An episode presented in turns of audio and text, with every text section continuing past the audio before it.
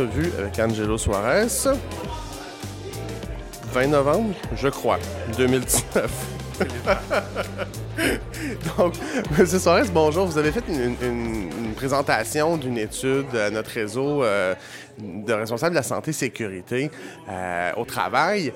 Comme d'habitude, vos présentations sont, extrêmement intéressantes et euh, mettent le doigt sur plusieurs bobos.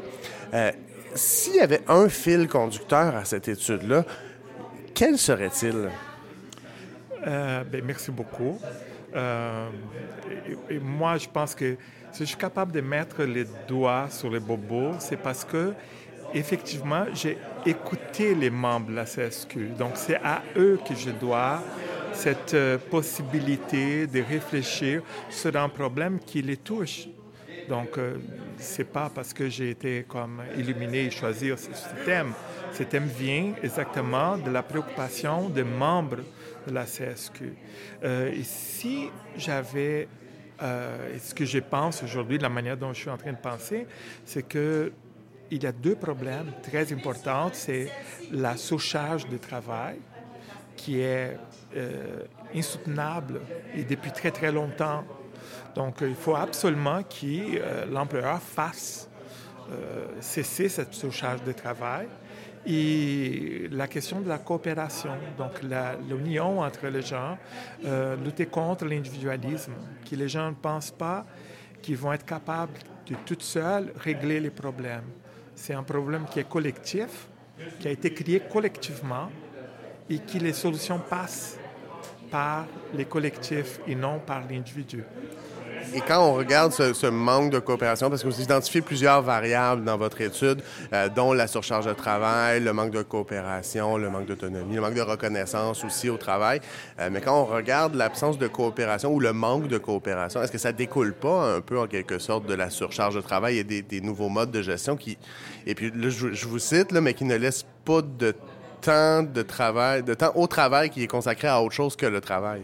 Bien sûr, toutes ces variables, elles sont interliées parce que euh, c'est les contextes organisationnels. Mais ces contextes-là, ils existent à cause des méthodes de gestion, à cause d'une organisation du travail qui fonctionne dans cette dynamique. Donc, effectivement, on crée une surcharge de travail parce qu'on fait plus avec moins, mais il va avoir des conséquences, par exemple, pour euh, les manques de coopération, parce que j'ai moins de temps à échanger avec mes collègues. je vais essayer de faire euh, répondre euh, d'une manière individuelle pour les problèmes. Donc, euh, si je ne suis pas capable, si la gestion, l'organisation du travail va viser la précarisation du travail, donc il va y avoir plus de compétition entre les gens. Donc, s'il y a plus de compétition entre les gens, il va y avoir moins de coopération euh, et peut-être plus de surcharge aussi, parce que si je suis en train de compétir avec mes collègues, je vais en avoir moins d'aide, moins de soutien de mes collègues pour accomplir la tâche. Vous voyez, c'est tout, c'est vraiment... Euh, parfois, je présente d'une manière euh, séparée pour une question didactique, mais dans la vraie vie, on vit tout ça ensemble, de manière consubstantielle holistique, tout, est dans tout finalement, comme on se plaît souvent à dire. Euh, il y avait dans cette présentation-là aussi un aspect, moi la, première chose qui m'est venue à l'esprit, c'est mais c'est un problème de santé publique. Euh, vous, avez des facteurs qui viennent prédire des risques pour la santé mentale, euh, santé mentale qui se détériore année après année et risques qui augmentent année après année. Et pourtant, on ne dirait pas que chez les gestionnaires, à tout le moins, ou chez les gens qui gèrent nos gestionnaires et qui leur donnent des, des indicateurs ou des, chemins à suivre, il y a une prise de conscience de ça. Euh, pourtant, si on avait les mêmes indicateurs pour un virus qui s'en venait, j'ai l'impression qu'on agirait beaucoup plus rapidement. Oui, euh, absolument. Euh, et le problème, c'est que toutes ces façons de gérer, elle est vue à court terme. Donc, on pense aujourd'hui, euh, et peut-être les quatre prochaines années de gouvernement, mais euh, pas à long terme. Et à long terme, c'est une catastrophe. Mais les stratégies sont pensées juste pour ici maintenant. On doit faire, on va faire comme ça, on va faire un patch ici, on fait là. Ah ben non, il va falloir d'une manière être très efficient. Euh, on va utiliser les façons de gérer les privés dans les publics pour que les publics soient efficaces. C'est impossible. Si on pensait quelques minutes, on, on serait capable de reconnaître la euh, stupidité d'une telle pensée parce que les organisations publiques comme la santé, l'éducation, elles ne peuvent pas être gérées de la même manière qu'on gère une usine ou qu'on gère une entreprise privée qui vise les profits. Nous, on devrait penser à la qualité de soins euh, qui va être offert, que ce soit pour les personnes âgées, pour les enfants, euh, les élèves. Donc, c'est assez façon de penser autrement qui, bien sûr, on doit être très, très conscient de l'argent public, de ne pas le gaspiller, mais le gaspillage humain amène à un très, très fort gaspillage d'argent. Parce qu'on va payer, euh, on va avoir plus d'absentéisme, on va avoir des gens qui sont plus malades, on va avoir des taux de on va avoir une pénurie de la main-d'œuvre. Si on avait bien traité les gens depuis les 20 dernières années, ils seront là. On n'aurait pas besoin. Les problèmes aujourd'hui, c'est la pénurie, mais aussi la rétention de la main-d'œuvre. Et ça, aujourd'hui, c'est le résultat de ces politiques désastreuses que le gouvernement a mis dans les 20 dernières années.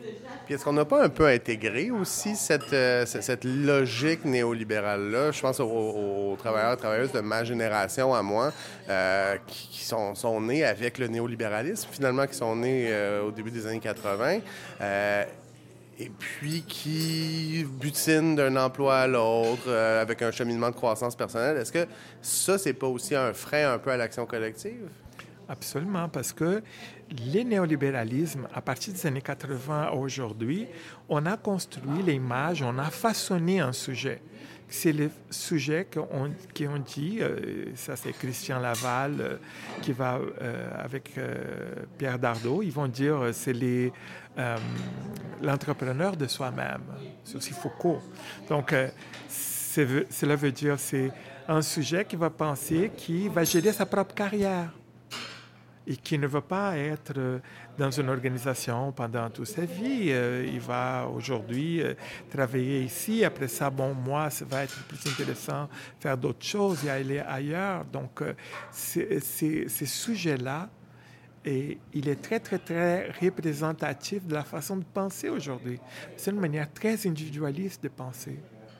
Et il ne va jamais sortir du problème. C'est comme la personne qui va conduire Uber. Il va dire, ah, moi, je n'ai pas de patron, moi, je suis mon patron de moi-même. Mais vous êtes en train d'être exploité de manière absurde. Mais vous aujourd'hui, tout de suite, vous n'êtes pas capable de le, voir. Mais dans quelques années, quand votre voiture va être usée, quand vous n'aurez pas assez d'argent pour la remplacer et que Uber va vous débarquer du système, là, vous allez comprendre que vous avez été utilisé pendant X temps et qui vous n'êtes pas du tout été capable d'accumuler de l'argent pour vous. Donc, euh, vous avez, d'une manière, survécu pendant ce temps-là. C'est même pas une vie, c'est une survie que vous avez été assurée par une compagnie qui est multimillionnaire. Et, vous donnez l'exemple du bar qui, est quand même assez éloquent, le, summum euh, jusqu'à maintenant de ce que le capitalisme est capable de faire dans l'individualisation des problèmes des travailleuses, des travailleurs. Euh, mais cette individualisation-là, elle se vit aussi à d'autres niveaux, euh, notamment au niveau des arrêts de travail où le travailleur lui-même en vient à, à, se blâmer ou blâmer les éléments dans sa vie personnelle pour les difficultés qu'il rencontre au travail. Or, c'est pas ça qui ressort de votre étude. Ce qui ressort de votre étude, c'est que c'est l'organisation du travail qui est en cause beaucoup plus que les facteurs euh, extérieurs. Effectivement, ce n'est pas une question individuelle. Les gens doivent comprendre qu'ils euh, sont malades. Ce n'est pas parce qu'ils n'étaient pas capables de gérer son stress, qu'ils n'étaient pas capables. Ah, oh, je n'ai pas fait, euh, je n'étais pas capable de dire non.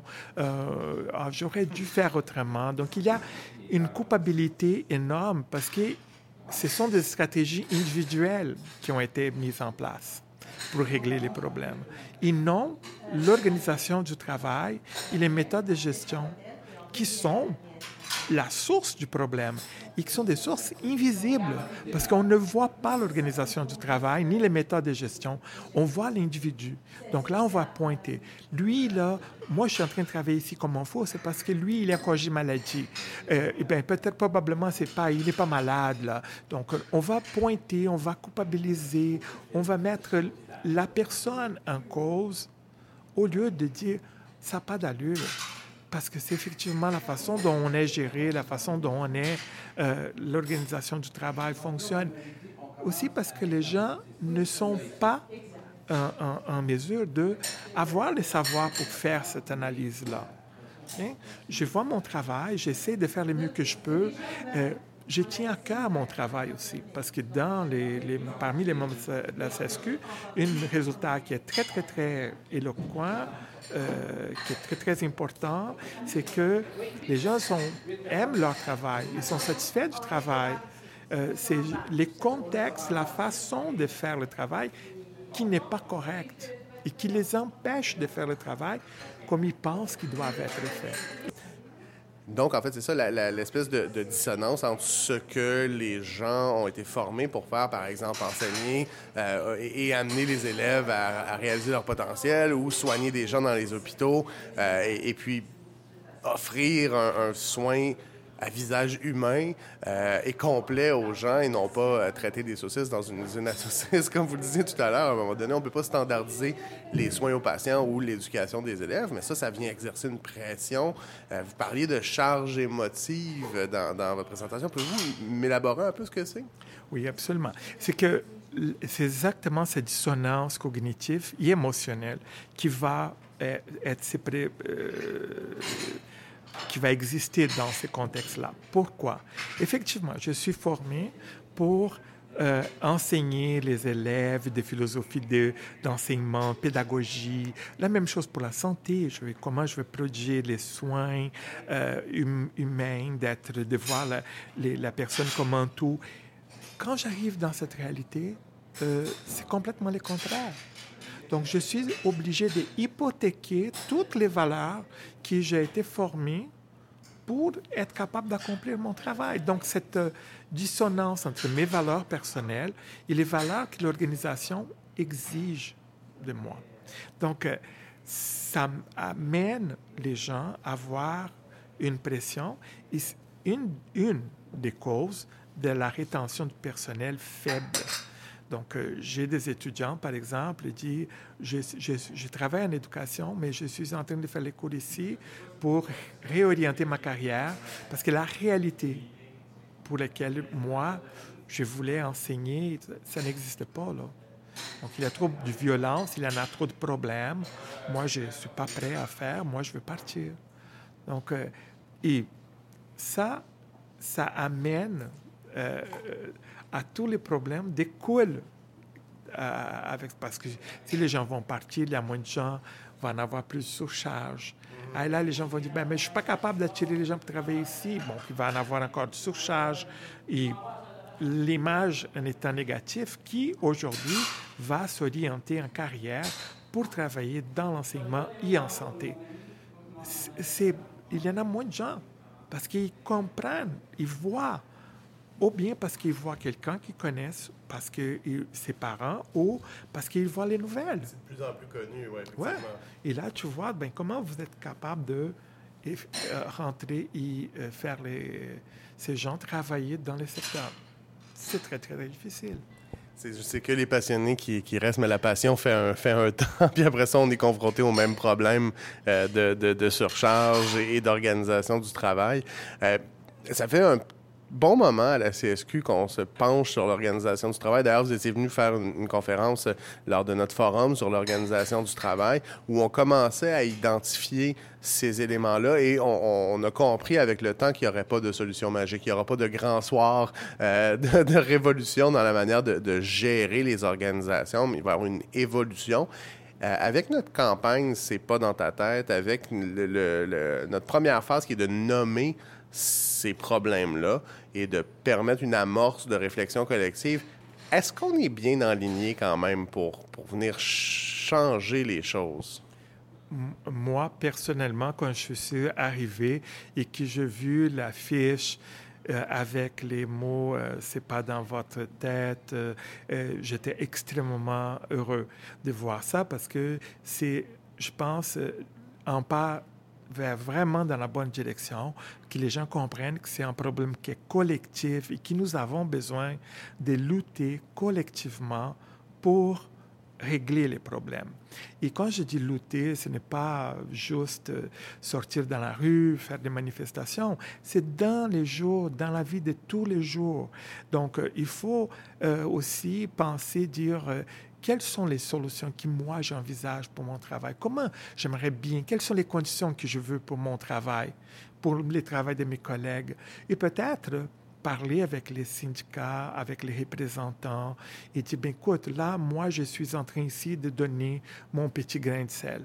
Et moi, je pense que ça serait une possibilité, une piste de solution. La solution, j'ai dit souvent, depuis toujours, est dans la tête de la personne qui fait le travail. Ce n'est pas un expert, ce n'est pas moi, ce n'est pas quelqu'un d'illuminé qui viendra vous dire comment faire votre travail. Vous faites ça à merveille. Vous êtes bon en faisant ce travail-là. Donc, vous comprenez aussi que vous avez la clé pour régler les problèmes.